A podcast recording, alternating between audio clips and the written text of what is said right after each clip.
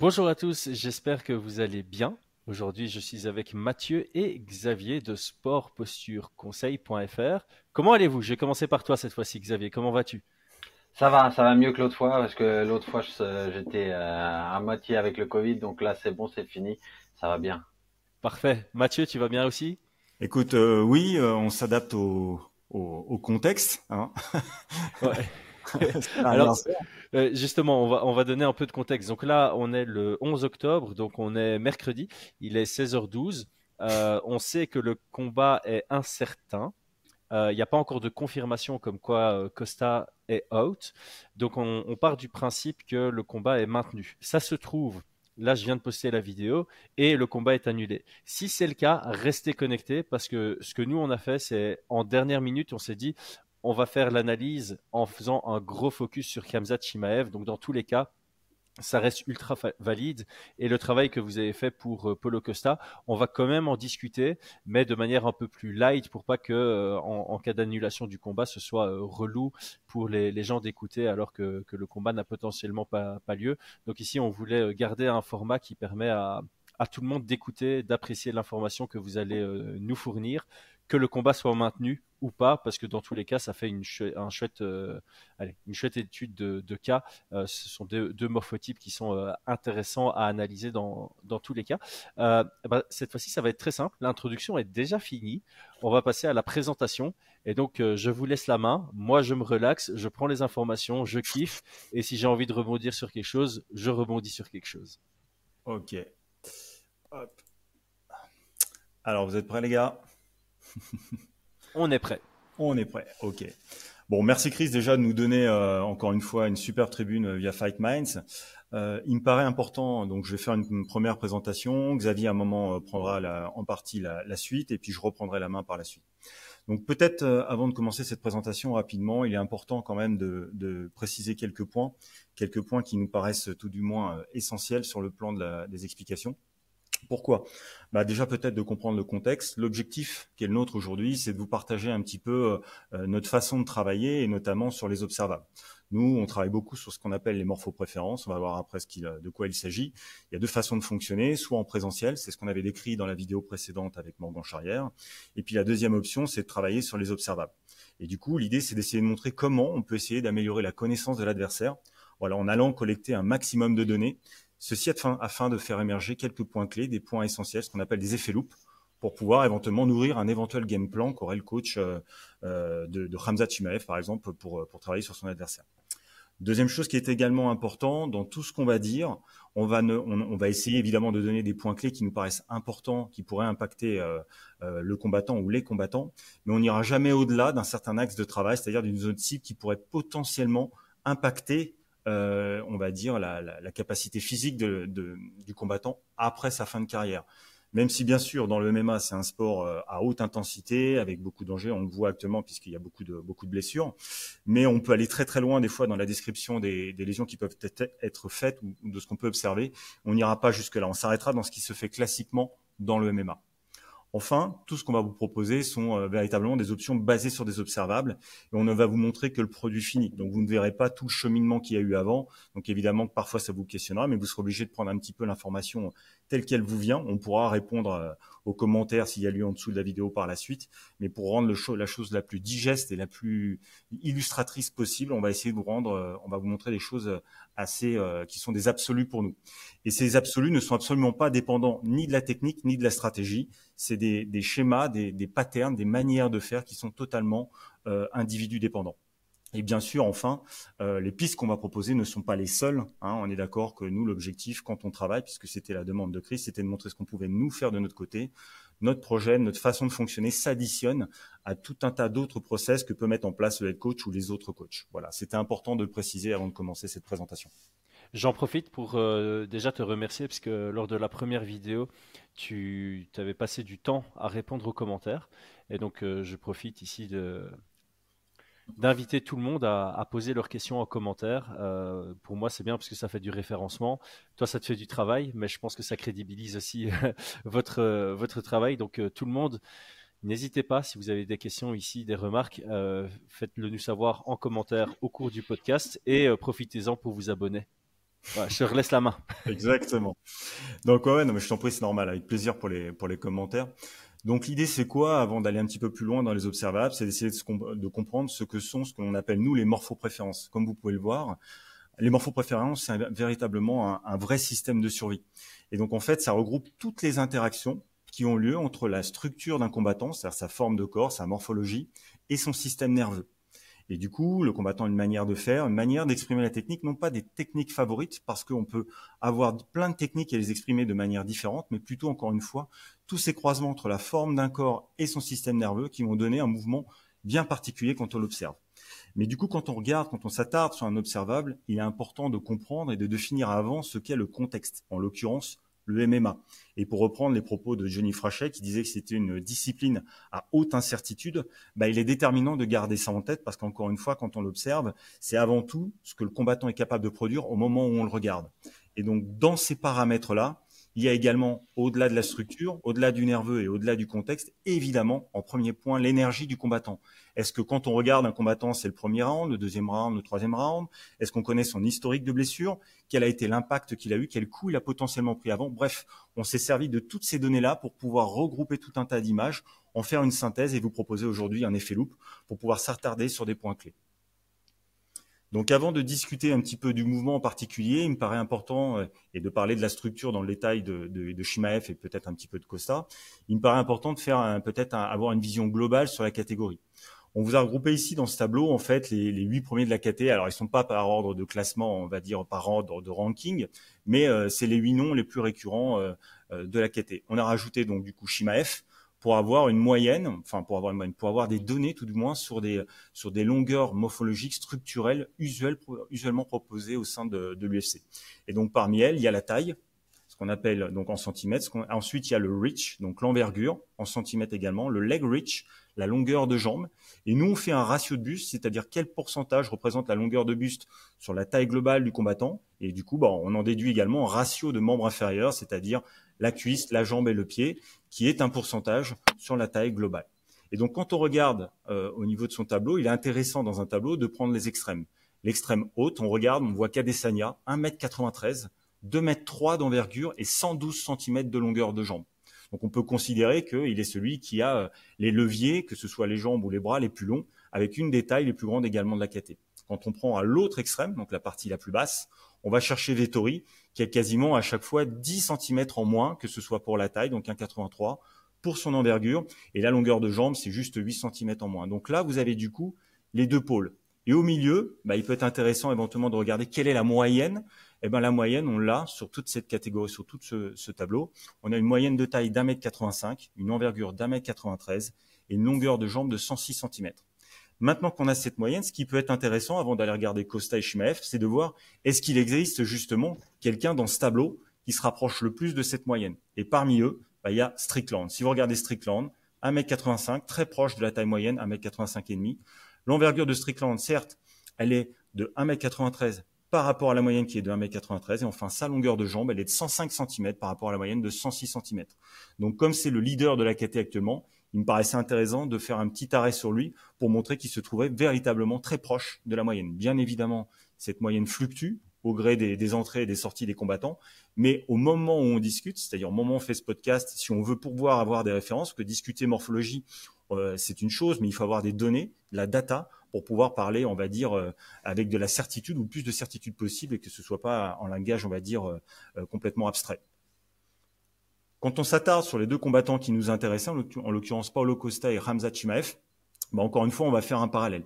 Globalement, ce qui les sépare, c'est juste 3 cm de taille. 185 pour Costa, 188 pour Chimaev. Une fois qu'on a dit ça, on voit également que l'envergure, et c'est peut-être l'élément principal entre les deux qui les distingue, il y a 7 cm d'écart d'envergure de bras entre Shimaev et Costa au profit de Shimaev. On verra par la suite que c'est peut-être un petit peu plus. L'envergure de la longueur de jambe, pardon, elle est de 99 cm pour Costa et 102 de Shimaev. Il y a donc 3 cm d'écart entre l'un et l'autre. Ça correspond exactement aux 3 cm d'écart qu'il y a au niveau de leur taille globale, 1,85, 1,88. Tout ça, c'est un petit peu chiffré. Je peux comprendre que ce soit un peu lourd au départ, mais on aura toujours ces tableaux, on rappelle, mais il est important de les avoir. Vous pouvez vous refaire le podcast en manière, de manière un petit peu plus lente, mais il est important de les avoir en tête pour comprendre un petit peu le cheminement qui va être le nôtre par la suite. Et ce qu'il y, a de, ce qu'il y a de bien ici, j'interromps très rapidement, c'est parce que tu as, parlé de données et la qualité des données. Euh, c'est quelque chose qui est euh, évidemment très important. Euh, la qualité de données, ça signifie simplement Bon, au-delà de, toutes les valeurs de disponibilité, cohérence, etc., etc., c'est la, la, précision et le degré avec lequel tu peux faire confiance en cette donnée. Ici, quand on parle de taille, quand on parle d'allonge, a priori, quand, tu es un combattant à l'UFC, eux te mesurent et ils ont une méthode de mesure qui est identique à tous les combattants. Donc, s'ils se trompent sur un combattant, ils se trompent de la même manière sur l'autre, et donc proportionnellement, on peut considérer que ces données sont de qualité, même si, euh, voilà, avec d'autres méthodes de mesure, on aurait peut-être d'autres chiffres. Euh, pour l'analyse ici, ça reste de la, de la qualité. Exactement, tu fais bien de préciser. C'est déterminant dans les morphologies de fonctionner comme ça, effectivement, d'avoir une base de, une base de départ et de se servir de la même base pour quantifier et mesurer tout le monde. Il est important de comprendre également que quand on discute de morphologie, il faut toujours le ramener au sport ou à la discipline qu'on observe. En l'occurrence, le MMA. Et le MMA, on a, on a discuté, on a dit au début en préambule que c'était une, discipline à haute incertitude. Et c'est surtout une discipline dans laquelle s'expriment grosso modo trois distances une longue distance, on va dire c'est une distance de jambe ou une distance de poing un peu éloignée, une distance au contact, donc c'est celle où on est plutôt à distance de poing, voire à distance euh, de, lutte euh, debout, et une distance, on va dire, rapprochée, où là, c'est de la lutte très proche contre la cage ou éventuellement au sol. Et donc, ce qui pourrait être une force morphologique, une donnée, un avantage morphologique en fonction d'une distance donnée, peut parfois devenir un inconvénient quand la distance ou quand la zone observée change. Au cœur du MMA, au-delà des distances, il y a également des niveaux, niveau haut, niveau bas. Et donc, ce qui nous intéresse, nous, quand on commence à regarder la forme d'un corps, c'est la capacité d'un corps à alterner les niveaux hauts et les niveaux bas, c'est-à-dire à aller chercher vers le haut, donc plutôt de l'extension, ou alors à aller chercher vers le bas, plutôt de la flexion, avec tout ce que cela suppose comme impact sur le plan des techniques ou même de la stratégie. Enfin, avant de passer à la, slide d'après, ce qu'on voit également, c'est les formes de corps. Globalement, qu'est-ce que notre, œil, usuellement, même si on n'est pas spécialiste des morphos, de la posture, on voit des volumes. Qu'est-ce qu'on regarde comme ça? On voit sur le, sur le Costa, on voit quelqu'un qui est plutôt cubique, ce qu'on appelle du coup plutôt un cube, alors que Shimaev à côté donne une impression d'un peu plus rectangulaire, d'un corps un peu plus effilé. Pourtant, il n'y a que 3 cm qui les séparent. C'est pas énorme, mais la, mais la différence sur le plan des, des observables et d'apparence, elle est déjà flagrante, rien que sur le plan de la largeur, puisqu'il y en a un qui est un peu plus large que l'autre, et, un également sur le plan des volumes, puisqu'il y en a un qui semble un peu plus volumineux que l'autre, théoriquement sur une KT qui devrait euh, être euh, autour des, 84 kg, même si on sait qu'après la pesée, ils reprennent un peu de poids. Et donc quand on regarde comme ça, si on devait dire la dominante osseuse, bah, chez Costa, c'est relativement bien équilibré, mais j'ai mis plutôt les bras en avant. Alors que euh, si on regarde plutôt les, pardon, excusez-moi, sur la dominante, sur la slide, c'est inversé. c'est Shimaev qui est une dominante de bras, puisqu'il a des bras plutôt longs, c'est ce qui émerge. Alors que Costa, quand on regarde, c'est plutôt le buste. Donc il faudra, euh, il faudra en tenir compte, il faudra inverser. Et la dominante musculaire, alors là, pour le coup, euh, c'est la bonne. Pour ce qui est de Costa, lui, c'est plutôt les bras. C'est les bras qui émergent, même si tout est massif, tout est volumineux. La masse musculaire la plus importante, c'est vraiment les bras. Et on verra après que dans sa motricité, si on s'attarde un petit peu, on verra que ça fait la différence. Alors que Shimaev, on le verra par la suite sur cette photo de face, on ne le voit pas. C'est véritablement son dos, sa zone, son point fort sur le plan des dominantes musculaires. Hmm. C'est intéressant parce que si tu me mettais en comparaison avec eux, ce serait mâchoire chez moi. Ben, Et la taille aussi, je crois. ok. Donc là, on va faire un zoom, on va aller un peu plus près, un peu plus proche des corps. Je viens de vous expliquer que, que nous, l'intérêt dans la compréhension de, de l'impact de la morphologie dans une discipline donnée, donc dans le MMA, c'est la compréhension à la fois d'un corps, de comment il va se comporter pour alterner les niveaux hauts et le niveau bas, et du coup également sur le plan des distances. Ici, on va essayer de comparer un petit peu la capacité qu'ils ont tous les deux du coup à aller vers le bas ou vers le haut. Nous, du coup, nous, ce qu'on va essayer de voir, c'est est-ce qu'ils ont un buste long, est-ce qu'ils ont un buste court. Par rapport au tableau du début de la présentation, ils étaient parmi ceux qui avaient les bustes les plus longs, et donc du coup les membres inférieurs les plus courts. Or, plus un buste est long à taille égale, plus la compétence de ce corps à aller vers le bas est facile. À l'inverse, plus un buste est court avec des membres inférieurs plus longs, à taille égale, plus la compétence de ce corps à aller vers le bas est plus difficile. Bah oui, tout simplement parce que l'amplitude de descente est plus importante, donc la contrainte énergétique l'est également. Donc comprendre déjà quels sont les ratios de buste, donc vous commencez à comprendre pourquoi c'est intéressant d'avoir les longueurs de jambes et les longueurs de buste, ça nous donne déjà une idée sur le plan des leviers osseux de la compétence d'un corps à aller en bas ou en haut. Ça, c'est la première donnée. Et donc, du coup, quand on compare les deux, bah, on avait vu que globalement, il y avait juste 3 cm d'écart en faveur de Shimaev, puisqu'il a des jambes de 102 cm. Si vous regardez sur le tracé ici, je vais essayer de reprendre mon petit curseur. Hop là, voilà. Si vous regardez sur le petit tracé ici, je vous ai fait une petite ligne jaune. On voit ici le point, l'ombilique, qui est au-dessus de 3 cm. La différence se joue globalement au niveau du fémur. Il a un centimètre qui doit être, il a un fémur, pardon, qui doit être globalement supérieur de 3 cm par rapport à celui de Costa. Regardez ici un petit peu. Pareil, je me suis amusé, si j'ose dire, à faire un rectangle qui part de la largeur de clavicule, l'appui calcanéen, d'accord? Donc ça donne l'enclavement de Costa et je l'ai superposé exactement le même à celui de Shimaev. Et donc, ça permet du coup de déterminer, pour pouvoir que ça, pour que ça puisse être parlant pour vous, la différence de hauteur. J'attire votre attention déjà, même si on en parlera peut-être un petit peu après, sur la différence des clavicules. Je vous ai dit, j'avais pris la largeur globalement des clavicules de Costa et je l'avais superposé là. Regardez le delta qu'il y a ici, l'angulation entre la clavicule, on va dire le haut du trapèze, le bas du trapèze et la clavicule de Shimaev par rapport à Costa. On voit ici qu'il y a un petit vide. On peut donc voir et deviner que les clavicules de Shimaev sont déjà plus courtes que celles de Costa. Donc pour amener ça sur l'intérêt de la forme, la compréhension de ces ratios osseux à la mobilisation dans, le, dans la discipline de MEMA, on peut donc dire que Costa, comme il a un membre inférieur plus court et un buste plus long, a plus de compétences. Ça ne veut pas dire que Shimaev n'en a pas. Ça veut juste dire que sur le plan des leviers osseux, il a un corps qui est plus propice à aller s'ancrer, à aller vers le bas, potentiellement ramener à Shimaev. Maintenant, quand on s'attarde bah, sur la notion et la compréhension de la motricité euh, d'action, c'est-à-dire comment le combattant va utiliser, alors là ce qui nous intéresse c'est la longueur de bras, son bras pour agir à distance. Si vous regardez, pareil, on a pris le même principe, on a repris le repère au niveau de la clavicule et on a regardé globalement la longueur de l'humérus, la partie haute du bras de l'un et des deux, de l'autre de combattant est globalement la même. Et là où se fait la différence, si vous regardez bien, c'est la longueur de l'avant-bras. Shimaev a un avant-bras long par rapport à son humérus, alors que Costa a globalement un avant-bras à peu près égal à la longueur de son humérus. Rappelez-vous, Shimaev, 190 cm d'envergure, Costa, 185. Mais il y a une petite nuance à apporter à tout ça, parce que quand on parle d'envergure, comment se mesure l'envergure globalement? On demande aux combattants de tendre les bras de part et d'autre. On prend le majeur d'un côté d'une main, on trace avec un mètre ruban ou des mesures 3D euh, euh, euh, une petite ligne qui va jusqu'au majeur de l'autre doigt. Et du coup, on détermine l'envergure. Mais en fait, cette envergure, elle est faussée par quelque chose qui est la longueur de clavicule, en fait. Et si vous regardez bien, ce qui nous intéresse, nous, dans l'envergure, c'est surtout la longueur fonctionnelle, c'est-à-dire dans cette envergure, quelle est la partie du corps qui va avoir réellement une action dans le MMA. En l'occurrence, c'est les bras. Et du coup, ce qui m'intéresse, c'est la longueur fonctionnelle de bras. Hmm. Et donc là, rien que sur la longueur fonctionnelle de bras ici, vous le voyez, c'est pour ça que je me suis attardé là-dessus, on voit très clairement que l'avantage est déjà, oui, en faveur de Shimaev, parce qu'on le voyait sur la longueur d'envergure totale. Mais comme on sait maintenant que Shimaev a des clavicules certainement plus étroites que Costa, elle est certainement bien plus importante que ce qu'on pourrait croire. Donc ce delta-là, il faut le garder en tête. Encore une fois, ce qui nous intéresse dans l'envergure, c'est pas l'envergure, c'est la longueur fonctionnelle du membre qui va nous permettre d'agir sur le combattant, donc pour le saisir, pour le frapper ou pour bloquer. Ça, c'est déterminant. Et c'est pour ça qu'à droite, on a mis interaction à distance. C'est-à-dire si on veut aller chercher loin, que ce soit pour les poings ou les jambes, c'est plutôt un avantage pour Shimaev.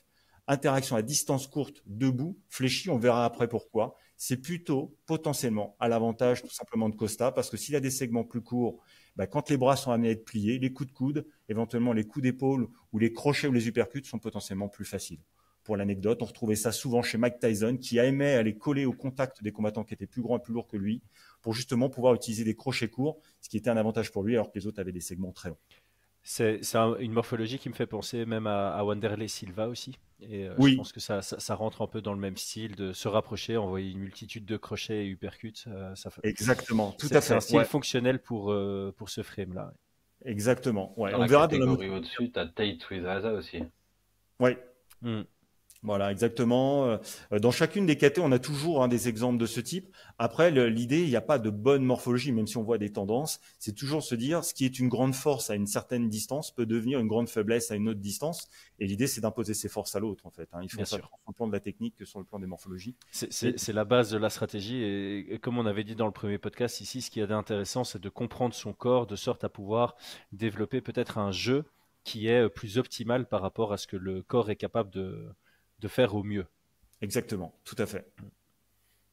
Là, je vous ai fait une synthèse, un résumé qui regroupe à la fois ce qu'on appelle du coup nous les motricités de survie. Donc vous avez compris, c'est cette histoire de ratio de buste et de membre inférieur ramené à la taille globale, la compétence d'un corps à s'équilibrer dans la flexion ou dans l'extension. Donc pour ce qui est de la flexion, comme Costa a des membres inférieurs plutôt plus courts que Shimaev, encore une fois, pour aller vers le bas, on pourrait se dire que Costa, c'est plus facile pour lui sur le plan des leviers osseux. Alors que pour les motricités d'action, c'est-à-dire pour interagir à distance, eh ben, c'est plutôt avantage Shimaev pour l'histoire de l'envergure de bras et surtout de longueur fonctionnelle. Gardez bien ça en tête. Ouais, c'est très intéressant. Je n'ai pas coupé l'herbe sous le pied au cas où tu, tu en parles euh, tout à l'heure, mais je trouve que par rapport au style de Shimaev, c'est intéressant de, de remarquer que c'est plutôt un avantage extension que flexion, alors qu'il commence ses combats par euh, une flexion en général. Mais je, je, te, on en parle après. Voilà, c'est ça. Je vais, je vais pas griller avant. C'est un petit teaser. Alors là, euh, pour s'attarder, on a parlé du versant osseux avant, donc cette histoire de ratio. Maintenant, on va regarder les, dominantes musculaires. Quand on s'intéresse aux morphologies, on a parlé donc de l'os, des répartitions osseuses. Il est intéressant de comprendre et de s'attarder aux ouvriers qui vont mobiliser, en l'occurrence, ces longueurs osseuses. Il s'agit des muscles. Quand on regarde un costa, on a ce qui émerge d'apparence, même s'il est relativement équilibré, c'est vraiment un volume, un cube. Donc on parle de buste plutôt cubique. Quand on regarde un Shimaef de face, même si bien évidemment il a plus de muscles que la moyenne, il n'empêche que ramené à Costa, il paraît beaucoup plus filaire, beaucoup plus élancé. Ce qui ressort de chez Shimaef, c'est quand on le met, on va dire, en, verso, recto verso. Donc quand on le met en verso, on voit clairement ici des masses musculaires postérieures dominantes majeures, avec des dorsaux ultra longs, ultra larges, des trapèzes très développés, que ce soit des trapèzes inférieurs, médians ou même sur la partie latérale, et des muscles stabilisateurs de la scapula ou des épaules très développés. Tout ça, comme par hasard, va se marier ou pas, va se marier parfaitement avec les techniques, les stratégies, les manières de faire qu'il aime faire, ou tout du moins ses, schémas ou ses patterns moteurs, tant dans le choix des techniques que dans la manière de les appliquer. Donc gardez ça en tête, dominante musculaire chez Shimaef, sa partie postérieure, ce qu'on appelle nous la chaîne post au niveau du buste, alors qu'un Costa, c'est vraiment une émergence, un cube de toute sa partie. Tous ses muscles sont longs. Alors que Shimaef, il n'y a que la partie postérieure de son dos qui présente des muscles longs.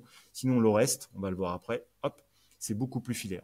Là, j'ai mis cette petite slide parce que du coup, comme on s'attarde un peu plus sur Shimaef, ça va permettre de voir. Alors là, lors du cutting, pour le coup, les longueurs musculaires sont beaucoup plus flagrantes. On va partir peut-être du bas pour aller vers le haut.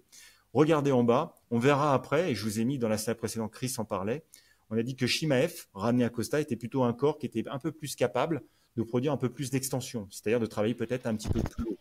Et si on regarde l'extension osseuse, ça se marie plutôt bien quand on a un corps musculaire relativement court et un tendon relativement long. Si on part du bas, regardez ici la longueur globalement hein, du tendon d'Achille et on voit des muscles du mollet, ce qu'on appelle des gastrocnémiens, plutôt très très courts. Donc ça, c'est clairement sur ces segments jambiers un élément déterminant qui va faciliter la propension à aller vers le haut ou à tout le moins la propension à rebondir. Il a exactement la même chose au niveau du quadriceps. Ici, on le voit moyennement, mais on voit, nous, ce qu'on appelle un tendon quadricepital plutôt long et donc un quadriceps relativement court. Quand il le contracte, c'est un peu plus marqué. Et du coup, encore une fois, ça s'additionne à cet Achille long. Donc, quand j'ai un segment jambier avec un, Achille, un élastique très long, quand j'ai un segment fémoral, une cuisse avec un tendon assez long, ça additionne de la capacité à produire du rebond, de la propension à fournir de l'extension. Au niveau du membre supérieur, je me suis attardé sur les éléments qu'on aime voir, notamment ici. On voit des biceps très très courts, d'accord, des deux côtés, avec du coup, c'est souvent compensé des brachioradiales très très longs. Encore une fois, toujours pareil, c'est un savant dosage, un équilibre. C'est ni avantageux ni piégeux, ça dépend de ce qu'il va en faire et de comment il va fonctionner. Voilà pour le plan des volumes osseux et des volumes musculaires. Je vais euh, poser une question parce que je, m'attends à la recevoir en commentaire si je la pose pas. Euh, est-ce que les muscles se sont développés euh, de manière, comme tu l'as expliqué, est-ce qu'ils sont courts juste par sa morphologie ou parce qu'ils il travaille tous les jours d'une certaine manière dans ses sparring qui fait que son muscle se développe euh, bah, pour être meilleur en extension qu'en flexion, par exemple. Dans, dans quel sens est-ce que ça va? C'est l'œuf et c'est un peu l'histoire de l'œuf et de la poule, j'ai l'impression. Mais euh, est-ce que c'est un peu des deux? Est-ce que c'est 100% enfin, Dans quelle bah, direction est-ce que ça va? bah, Exactement. C'est la vision darwinienne ou la vision lamarckiste. En fait, globalement, la forme d'un corps, c'est la rencontre d'un contexte avec une base héréditaire. Et on sait aujourd'hui, au vu des études qui ont été faites dans les années 70-80, notamment par Tanner, que globalement, la taille globale, c'est 45% d'hérédité. Ça veut donc dire que 55% de ta taille est définie par tout ce que ton système nerveux, par tout ce que ton corps globalement va vivre depuis ton tendre enfance jusqu'à l'âge adulte. Donc il y a des sports qui vont avoir tendance à favoriser euh, l'allongement de la taille. On est d'accord par contre que si tu fais 1m40, c'est pas parce que tu vas faire du basket, tu feras 2m10. Ça c'est pas vrai, c'est des, des croyances des années 80.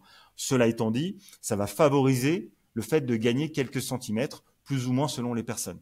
Donc on sait ça parce que ça a été prouvé depuis longtemps que en fonction du contexte auquel un corps est exposé, ça va favoriser le développement de certaines zones et en éteindre d'autres. Donc oui, clairement Shimaef, s'il avait une base héréditaire et qu'il a stimulé certains certains éléments de cette base héréditaire, ça a contribué à fortement les développer. La petite nuance que j'apporterai à ça sur le plan des longueurs musculaires, c'est qu'aujourd'hui, il n'y a aucune étude qui prouve qu'une fois l'âge adulte atteint, on peut allonger une fibre musculaire. Donc, c'est-à-dire que ça s'est quand même fait fortement durant l'enfance ou l'adolescence.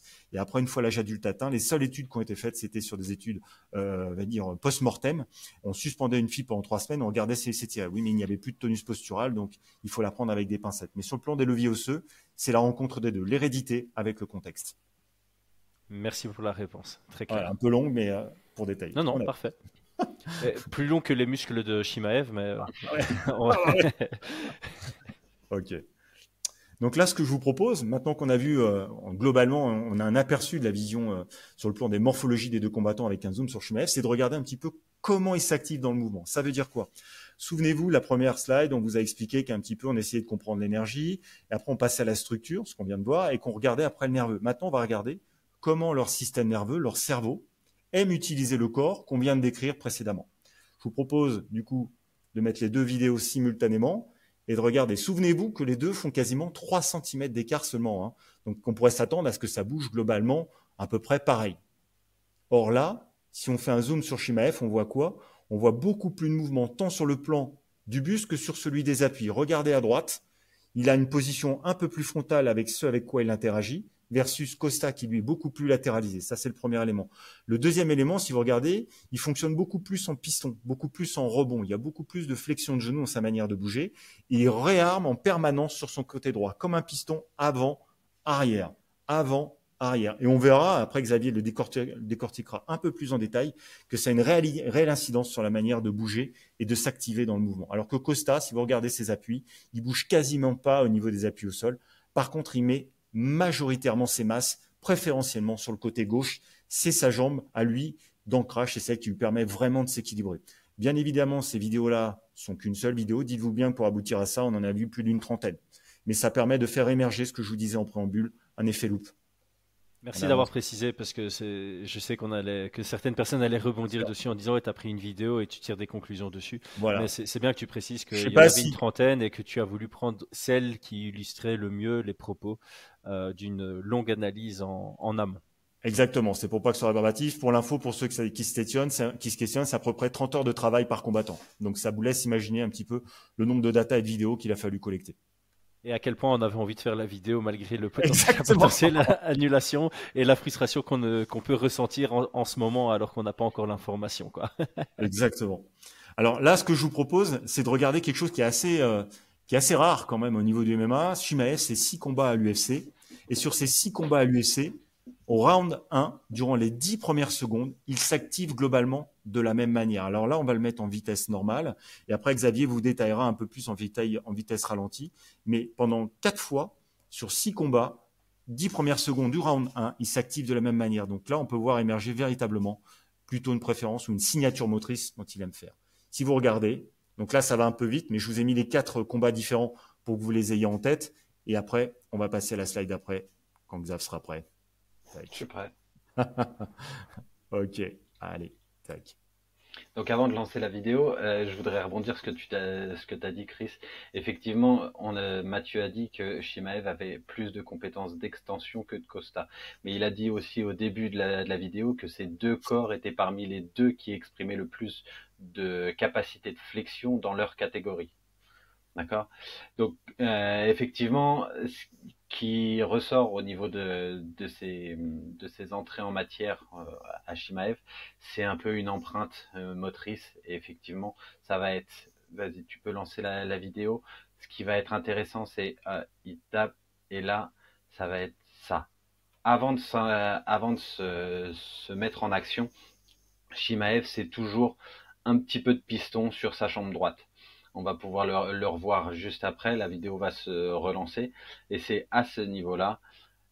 1, 2, sur sa jambe droite. Et il pousse sur sa jambe droite. On regarde que ce, côté droit, il se met en piston, donc haut, bas, puis arrière, avant. C'est vraiment cette jambe droite qu'il utilise comme une rampe de lancement. Donc le début, on voit, c'est la signature, 1, 2, et après, il vient pousser. On va détailler ça un petit peu plus en détail, point par point, au niveau euh, de la vidéo, voilà, de la, de la slide suivante. Donc au niveau de la photo numéro 1, ce qu'on peut voir, c'est cette activation en piston sur sa jambe droite avec un travail haut, bas, haut, bas à chaque fois avant de propulser vers l'avant. Euh, c'est aussi une, une, activation avec euh, sa feinte. On voit sur, le, sur la photo numéro 2 un changement de niveau. Il feinte toujours en haut avant de descendre et de propulser en bas. Il vient euh, donc faire ce, ce changement de niveau avec cette énergie de piston haut, bas, puis arrière, avant. Il, euh, il possède également, comme l'a dit Mathieu, une grosse euh, masse musculaire dorsale. Et ça, ça va l'avantager sur la photo 3 quand il vient, euh, quand il vient appréhender son adversaire. Il est tout en flexion. Son buste est maintenant projeté vers l'avant, même si tout au long de la, technique, son buste reste globalement très droit par rapport à sa, à sa flexion de membre inférieur.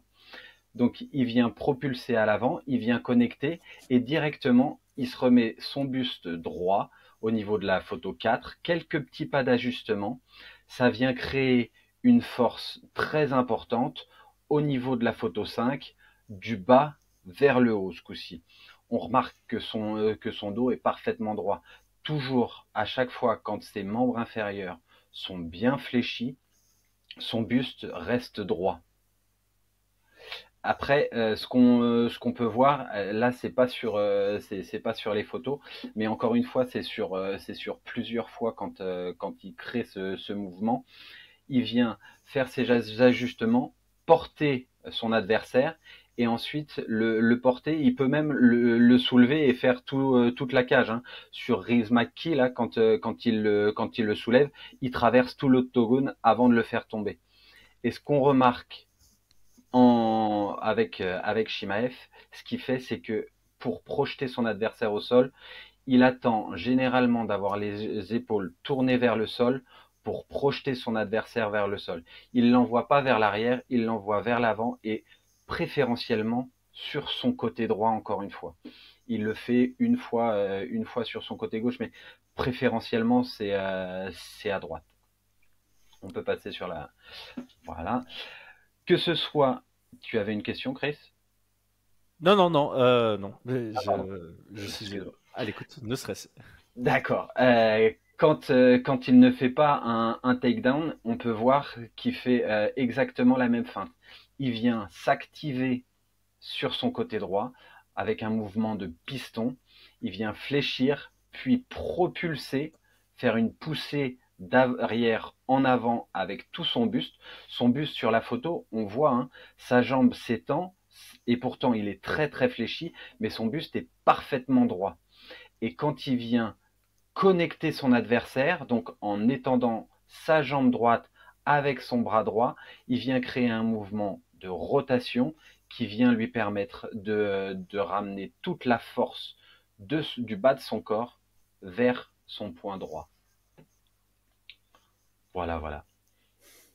Donc en fait, ce que pour, pour euh, continuer dans la suite avec Xavier, c'est que là, on a véritablement l'expression d'une signature motrice, c'est-à-dire que le fait qu'il ait cette récurrence, quels que soient les adversaires, quel que soit le contexte, et qu'il tende à, varier toujours d'une manière assez systématisée, on voit émerger une force, quelque chose qui est naturel, une dynamique motrice, bref, quelque chose qui est facile pour lui. Je vous propose de cheminer un petit peu de la même manière sur le plan euh, des observables. On va passer, tu me dis Chris, que je passe un petit peu plus vite sur le plan de Costa, mais ce qu'on s'était, euh, ce qui était intéressant de regarder sur le plan de Costa, c'est que c'est pas du tout le même cheminement que Shimaev, alors que pourtant on a vu qu'à part la largeur de clavicule et les 3 cm de longueur de jambe, ils ont grosso modo une structure osseuse à peu près pareille. Donc on pourrait dire même structure osseuse ou presque, ça va bouger pareil. Et eh ben non, parce qu'encore une fois, c'est la rencontre entre le système nerveux du combattant et son corps. Donc quand on s'attarde sur Costa, qu'est-ce qu'on voit? On voit globalement un combattant qui frappe ce qu'on appelle nous en, en frappe solitaire, c'est-à-dire qu'il n'est pas rare de le voir mettre plein pot dans une frappe attendre une ou deux secondes et en remettre une autre. Il fait rarement 3, 4, 5 enchaînements d'affilée, c'est très rare, sauf quand il, est, il a réussi à acculer son adversaire contre la cage. Le fait d'avoir véritablement cette notion de puissance, vous regardez en bas le kick, il met plein pot à chaque fois, il observe les dégâts qu'il produit et il avance. Nous, c'est véritablement quelque chose qu'on appelle un système de start and stop, c'est-à-dire il fournit l'énergie, il laisse passer quelques secondes, il regarde ce qui se passe, il en refournit une autre. Il enchaîne rarement les techniques. Au-delà de deux ou trois, c'est très très rare. On va, on va appeler ça un travail en, burst aussi, hein, de temps en temps, si je dis pas de bêtises. Voilà, c'est très faible intensité, il explose, ça revient, il explose, ça revient. Exactement. Et ça se marie particulièrement avec ses volumes musculaires. Il a une grosse masse musculaire, donc une grande capacité d'expression de force. On voit quand on voit Costa, on voit de la force. Et donc la force, c'est une grande capacité à, contracter ses muscles, fournir beaucoup de force, mais ça suppose une recharge d'énergie un peu plus longue que quelqu'un qui aura un versant plus orienté vitesse. Ça, ça sera pour les puristes. Comme pourrait l'être Shimaev, frappe fort, mais il a aussi un versant plus orienté vitesse parce que ses muscles sont un peu plus courts et ses tendons sont un peu plus longs donc il met un peu plus de dynamisme et de, la, mouvement. Donc là, c'est vraiment voilà ce qu'on appelle le principe des frappes solitaires, c'est ça qui peut être intéressant. Attardons-nous un petit peu sur la fameuse technique qui est de Costa. C'est simple, on a dit au début qu'il avait un buste long, des membres inférieurs courts et des bras relativement courts également. La seule manière qu'il va avoir d'aller impacter l'autre, c'est qu'il a un besoin de proximité. Or, rentrer se rapprocher, c'est rentrer dans la garde de l'autre et c'est s'exposer à prendre des coups.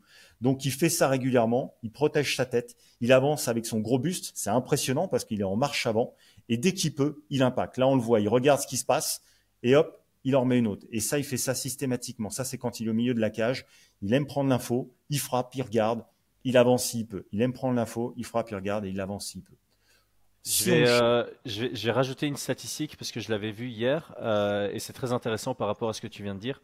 Euh, pour sa carrière à l'UFC, qui commence à être assez étendue, enfin, on a, on a un échantillon assez large que pour euh, bien traiter ces données et les considérer comme euh, correctes et utilisables, euh, il touche ses adversaires 6,50 fois par minute et se fait toucher 6,38 fois par minute. Ah il touche autant qu'il se fait toucher et ça représente très bien ce que tu viens de dire. Il a besoin de rentrer dans une distance où lui va se faire toucher, de sorte à ce que lui peut toucher son, son adversaire. Et donc, c'est ce qu'on dit. Quand tu as quand tu as un volume quasi égal entre je touche et je me fais toucher, c'est dans ton intérêt de toucher plus fort. Et son, buste et le fait que toutes ces frappes qu'il envoie, c'est beaucoup avec de la rotation des crochets. Tout est puissant et c'est comme ça que ça peut l'amener vers la victoire, évidemment, parce qu'on le sait très bien, frapper fort euh, vaut plus que frapper beaucoup. Exactement. Tout à fait. Ouais, c'est c'est exactement ça. Là, on va essayer de s'attarder sur le détail de la technique qu'on vient de voir au, au, ralenti. Souvenez-vous au départ, je vous ai expliqué, je vous ai dit que voilà que globalement, Costa il bougeait beaucoup moins que Shimaev et que sa jambe d'ancrage, celle pour, fournir de la force, on a besoin de s'ancrer au sol. S'ancrer au sol, c'est produire de la flexion. Et lui, la jambe avec laquelle il aime bien s'ancrer au sol, c'est sa jambe gauche. Il plante sa jambe gauche. Et une fois qu'il a planté sa jambe gauche, là c'est pour ça que je vous ai mis une petite flèche. Vous voyez, c'est toujours très fléchi, très ancré, très écarté, bras, euh, bras proches du corps. Et dès qu'il le peut, il amorce un crochet avec toujours de la flexion au niveau du genou, toujours de l'ancrage. Le talon est très peu décollé, alors qu'il n'est pas rare que des fois de voir des combattants qui sont un peu plus dynamiques, si on prend un Sirigan où l'arrière-pied va être décollé, le talon va être décollé, c'est beaucoup moins le cas chez Costa. Et une fois qu'il a mis du coup son crochet avant gauche, je dirais qu'il est, est sa signature, il adore ça mettre des crochets avec son bras avant gauche. Il presque, il frappe énormément avec son crochet avant gauche. On verra l'incidence que ça peut avoir éventuellement sur l'impact musculaire pour lui après. Et une fois qu'il a fait ça, regardez, il bouge très peu, il écarte un tout petit peu son pied gauche, il remet de l'ancrage, il remet énormément de flexion, toujours sur ce côté gauche. Rappelez-vous également tout à l'heure quand on a vu le shadow boxing où il allait majoritairement placer ses masses à gauche. Il exprimait beaucoup de mouvements inconsciemment. Il exprimait déjà quelque chose qui était naturel pour lui. Et donc en combat, là c'est typiquement quelque chose pour moi, un effet loop qui permet de mettre en exergue, mettre en avant cette manière de s'équilibrer au sol. Donc la motricité de survie, c'est je m'ancre sur mon côté gauche. La motricité d'action ensuite Costa, une fois que je suis ancré, où je mets un gros crochet gauche, où je mets ensuite un gros crochet droit, je produis de la force grâce à mes volumes musculaires. Maintenant, ce que je vous propose, pour continuer à cheminer et à avancer un petit peu sur le plan des observables, on a donc des grosses, défini des grosses tendances sur le plan osseux et des grosses tendances sur le plan musculaire. On a vu comment le cerveau, comment chaque combattant aimait utiliser ce corps qu'il n'avait pas fondamentalement choisi. C'est ce que j'ai euh, exprimé à travers la question que Chris me posait. Quelles options? Qu'est-ce qu'on pourrait proposer potentiellement à chacun des coachs des combattants pour travailler sur l'adversaire? Eh ben, déjà, on va essayer de regarder et de revenir un petit peu sur le plan structurel. Il y a des options sur le plan structurel et des options sur le plan du système nerveux. Évidemment qu'on n'a pas tout mis, parce que sinon on pourrait en parler des heures. On a essayé de mettre celle qui paraissait peut-être être le plus évidente pour vous, pour que ça puisse être le plus évident. Quand on s'attarde un petit peu sur un schéma F, certes, il y a le plan des longueurs osseuses et des longueurs musculaires, mais il y a également le positionnement articulaire. Si vous regardez les épaules, les deux épaules sont en rotation interne.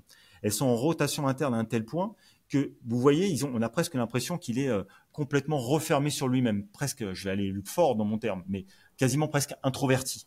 Et du coup, c'est quelqu'un qui a tendance à avoir une grosse rotation des épaules sur l'intérieur, au point que, si on s'attarde, c'est pour ça que j'ai mis ces petites flèches-là, si vous regardez le pectoral droit de Shimaef, n'oublions pas que Shimaef est droitier dans ses frappes, il est atrophié, toute proportion gardée, beaucoup moins dessiné que le pectoral gauche.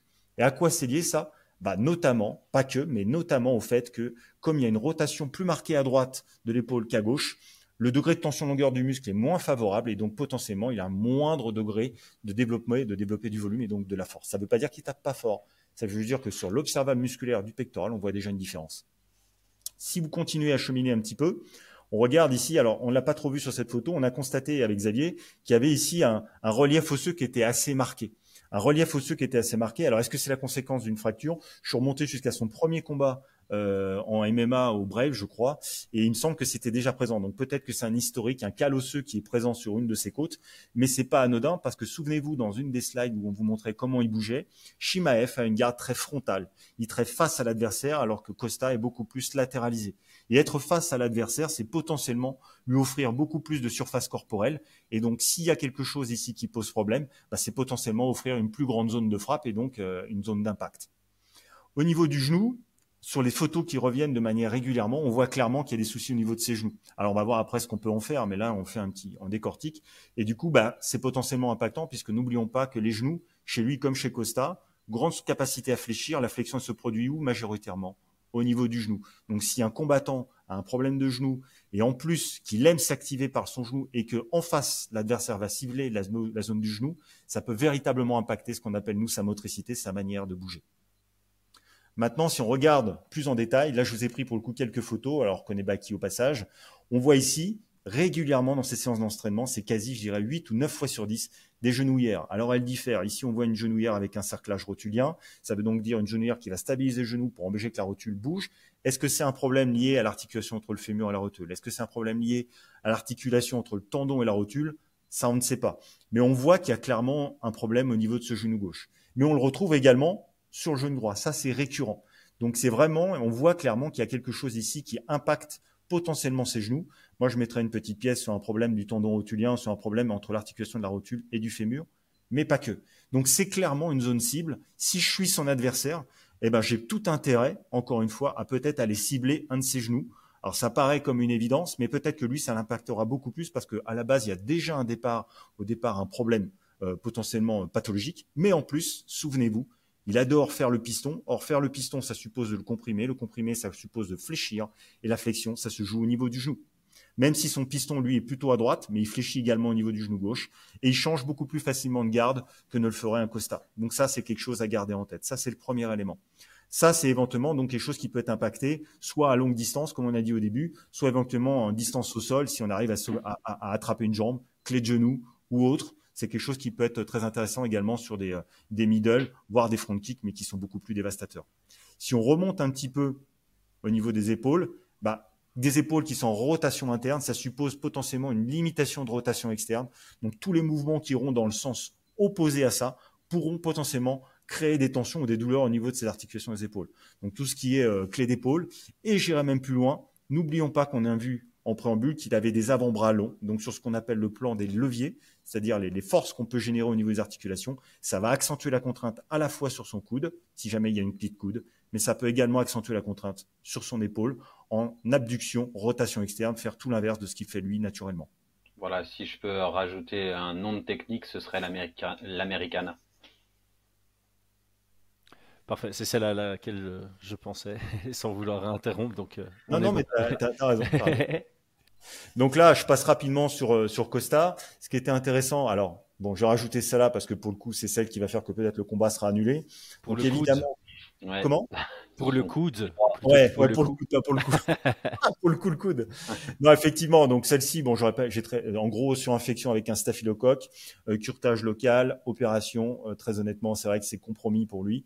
Et s'il le fait, euh, ça supposera qu'il y ait beaucoup de courage et ça va être très compliqué parce que le moindre choc, il y a même s'il y a des pommades cicatricielles, même si la chire a été bien faite, il n'empêche que ça reste quand même lacunaire. Et au-delà de ça, je vous invite à regarder ici l'atrophie du triceps, puisqu'il a certainement dû arrêter de travailler ses mouvements d'extension, puisque là, pour manger cette portion-là, c'est de la papaye, il change de main, après il la mange avec la main gauche. C'est-à-dire qu'il n'arrive pas à travailler l'extension de coude.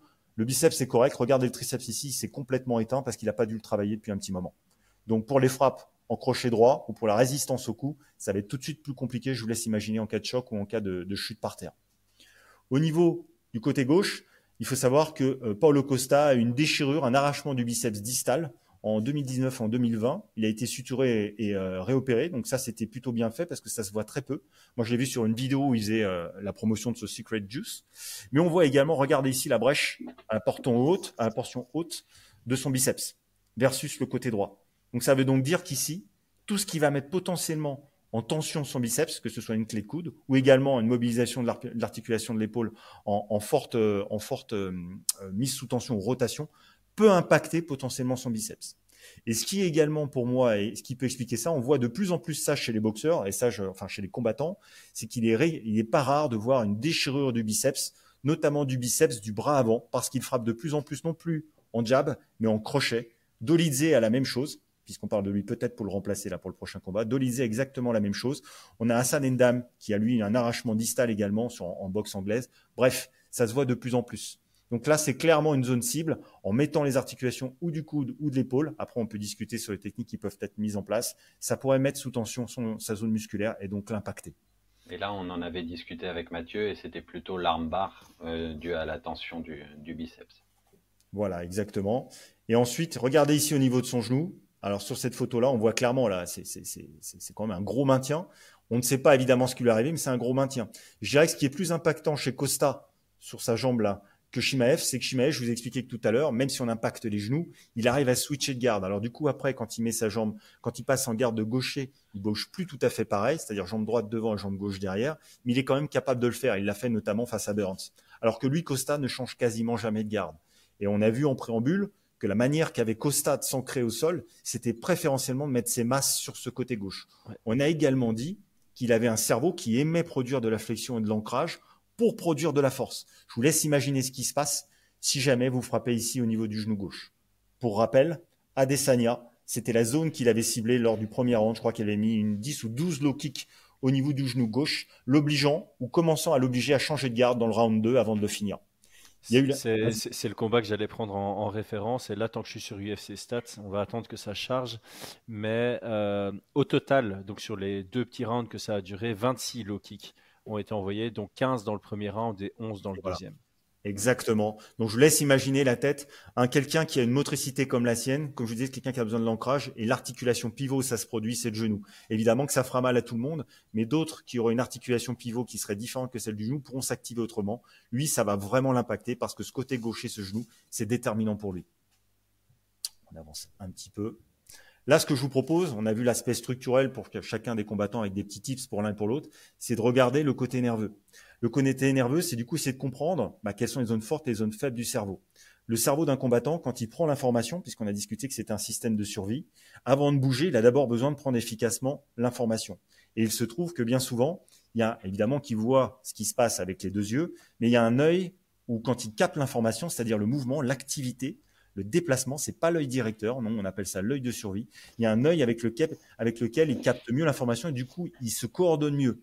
Comme il capte mieux, il réagit mieux. Comme il réagit mieux, il se coordonne mieux. Ce qui se coordonne mieux est beaucoup plus efficient. Et nous, au vu, là, je vous ai mis un effet loop avec Burns parce que c'était flagrant. Mais dites-vous qu'on a vu euh, des dizaines et des dizaines de vidéos et pas que dans les combats, en regardant également de la data externe. Eh ben, on voit que ce qui ressort, c'est globalement que l'œil faible, on va appeler ça comme ça, ou l'œil le moins fort avec lequel il perçoit, c'est son œil gauche. Shimaev, clairement, c'est son œil gauche où il prend régulièrement des frappes. Et ce qui est fort, c'est que regardez au départ, puisque la vidéo tourne en boucle, il fait signe à Burns d'envoyer un coup. Il lui fait signe, donc il s'y attend. Et malgré ça, il prend plein pot. Donc ça, c'est vraiment, il prend plein pot. Et si on veut aller plus loin, à la fois Shimaev est plus faible pour prendre l'information quand ça vient du côté gauche, mais il est plus faible quand il prend l'information du côté gauche et sur le côté large, sur la partie externe de sa vision. Parce que c'est quelqu'un qui a une préférence pour percevoir son environnement plutôt dans des mouvements qui sont axiaux. C'est pour ça qu'il positionne son corps face à sa cible. C'est pour ça que quand il frappe, il aime placer ses membres plutôt dans l'axe avec ceux avec quoi il interagit. Tout cela, ça se rapporte dès la préférence visuelle, dès la manière qu'il a de prendre l'information sur le plan visuel, c'est déterminant. Voilà, donc ça, c'est quelque chose qui est impactant.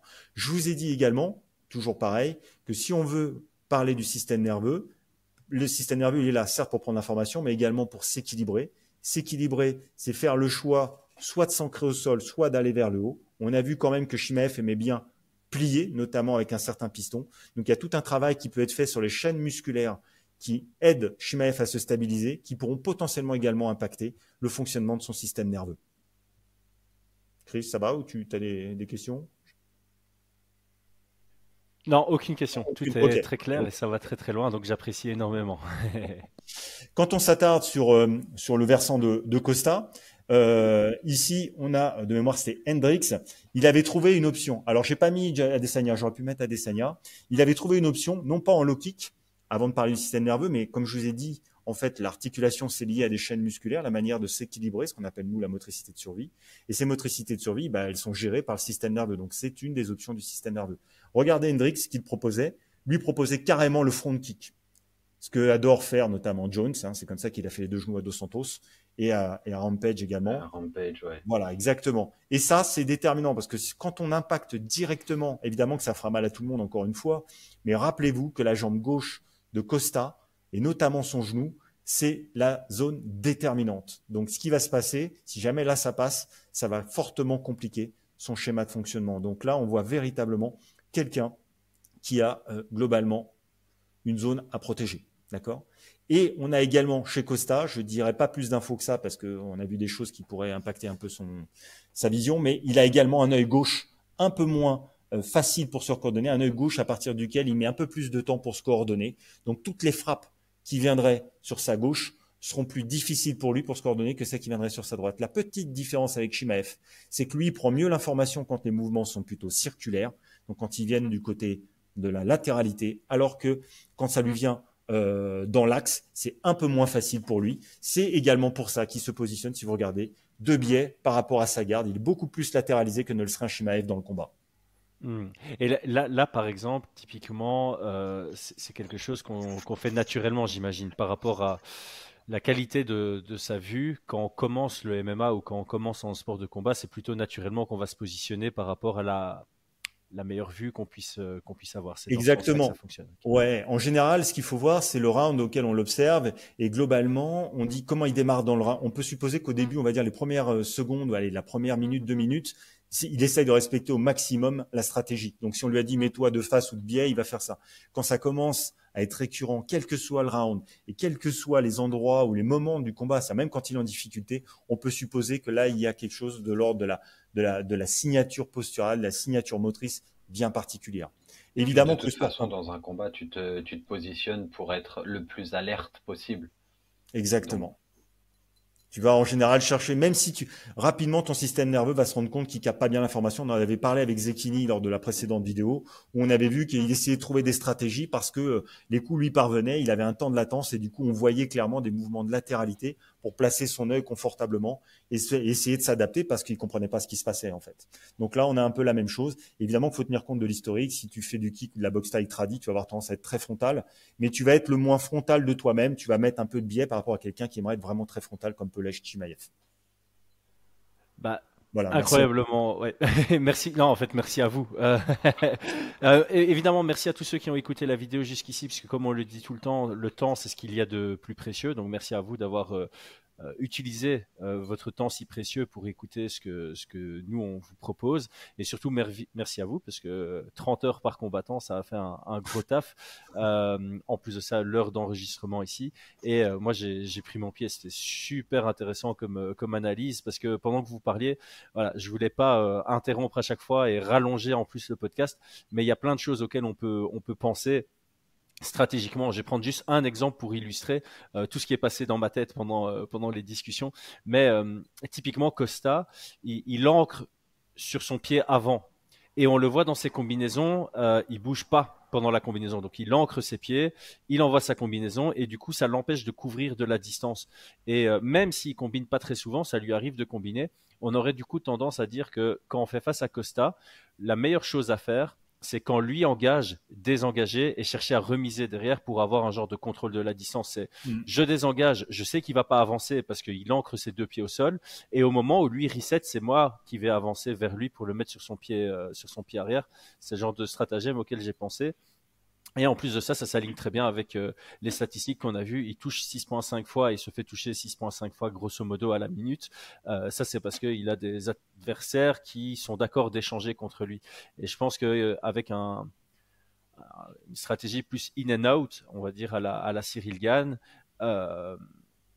il y, a, y, a beaucoup à faire contre Polo Costa. Et donc, c'est là où je me dis, si un jour on a Polo Costa contre Robert Whittaker, je sais sur qui je mets hmm. ma pièce c'est là où c'était intéressant de voir l'exemple avec Hendrix parce que sur un round, il fait euh, les, le, le kick sur, sur son genou et, euh, et il se fait moins toucher que sur le round d'après où il arrête cette stratégie-là et c'est là où il se fait euh, où il se fait connecter beaucoup plus facilement. Hmm. Ouais, ouais bah, vraiment super intéressant. Donc à l'occasion, on fera peut-être un podcast où euh, tout ce qui me passe par la tête, je les balance aussi. Mais euh, ici, on, a tenu une heure d'information. Euh, est-ce qu'il y a quelque chose que vous voulez rajouter? Ou non, je pense que vous avez été suffisamment complet. on essaie de pas être, voilà, on des, effets visibles et des, ce qu'on appelle donc du coup des effets loupes. Évidemment, on peut parler de plein de choses, mais après, l'idée c'est faut, faut condenser. Bah, merci. On a essayé de faire attention à l'intégrité physique, notamment, notamment pour. Oui, voilà, on n'a pas. Ça, Mathieu l'a bien dit on n'en dira pas plus sur, sur la vision. Bien sûr. Et euh, ben voilà, moi je vais clôturer le podcast du coup en, en, disant que John est passé chez vous. Il m'a dit de glisser un, petit mot positif parce qu'il a vraiment euh, autant apprécié les, les, humains que vous êtes et le travail que vous avez fourni sur, euh, sur lui. Euh, il a appris des choses. Euh, il a appris des choses sur son corps qu'il ne savait pas avant. Euh, il a testé ça avec sa femme après. Non, j'ai comme. ça c'est ça c'est ma blague. Mais en tout cas, voilà, il, il m'a confirmé que vous faites de l'excellent taf. que ce qu'on a vu ici sur le premier podcast et du coup ce que ce qu'on voit sur le deuxième podcast, ça se reflète dans votre réel travail, on va dire. Donc, je, je, clôture là-dessus. Le but de ce podcast, c'est pas spécialement de faire une publicité, mais bon, vous faites du très très bon travail. Donc, euh, on va clôturer là-dessus. Si un combattant, un coach ou monsieur, madame lambda est intéressé de faire un travail euh, sur lui ou sur un game plan, parce que vous travaillez sur les deux, hein, vous pouvez prendre une personne qui euh, qui fait gaffe à sa santé. On en avait parlé en off à la fin du précédent podcast, mais si tu te casses le fémur après 65 ans, tu as une chance sur trois de mourir dans les six mois, quelque chose comme ça.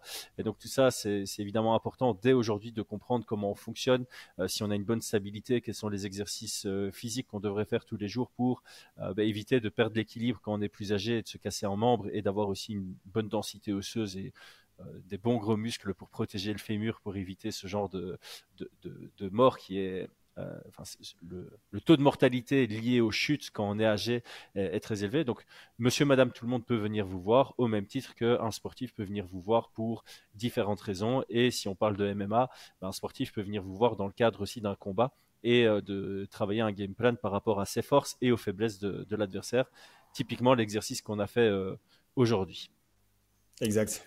Donc on vous contacte via euh, soit Instagram que je mettrai dans la description, Sport Conseil. Sport peu sur conseil, ouais. Sport, peu sur conseil, comme on voit euh, dans la présentation. Euh, ou alors vous avez aussi un site, hein, sportpesurconseil.fr. Voilà, c'est plus simple, sport sur conseil par Instagram ou, ou l'email sport conseil gmail.com. Voilà, c'est plus simple. C'est là, ce que je réponds le plus, c'est Insta, c'est plus facile et ça permet d'échanger. Puis les gens ont accès comme ça au mur intégral avec toutes les publics, tous les posts si ça les questionne.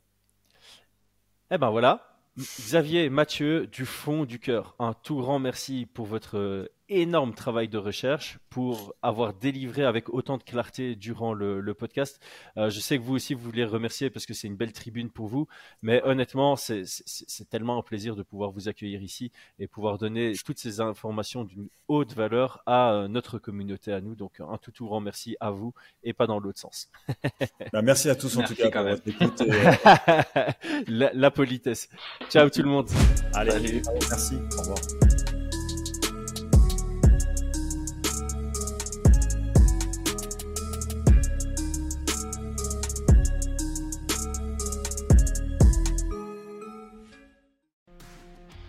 Et c'est tout pour aujourd'hui. L'équipe Fight Minds te remercie d'avoir investi de ton temps pour écouter le fruit de notre travail et de notre passion commune pour le MMA.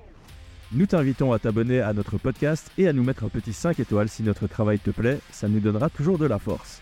Et si tu veux donner un petit coup de pouce à notre projet, parle de nous autour de toi, ça contribuera à notre développement. Nous sommes également sur Twitter et YouTube, viens nous y retrouver pour échanger. A très vite pour plus de contenu sur l'art de la bagarre.